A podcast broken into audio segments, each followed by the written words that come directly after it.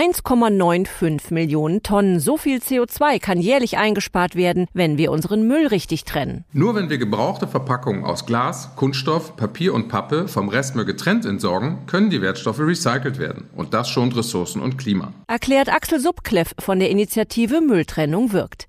Die Initiative klärt Verbraucherinnen und Verbraucher über optimale Mülltrennung auf und motiviert zum Mitmachen. Mit Deutschlands führendem Bonusprogramm Payback gewinnt sie dabei nun eine neue starke Stimme. Mit seinen 31 Millionen Kundinnen und Kunden unterstützt Payback uns und informiert, wie man Verpackungen richtig entsorgt, was genau in die gelbe Tonne oder den gelben Sack gehört und warum Mülltrennung für Umwelt und Klima so wichtig ist. Über diese Unterstützung freuen wir uns natürlich sehr. Sie sind auch nicht sicher, was in welche Tonne gehört? Infos gibt's unter mülltrennung-wirkt.de.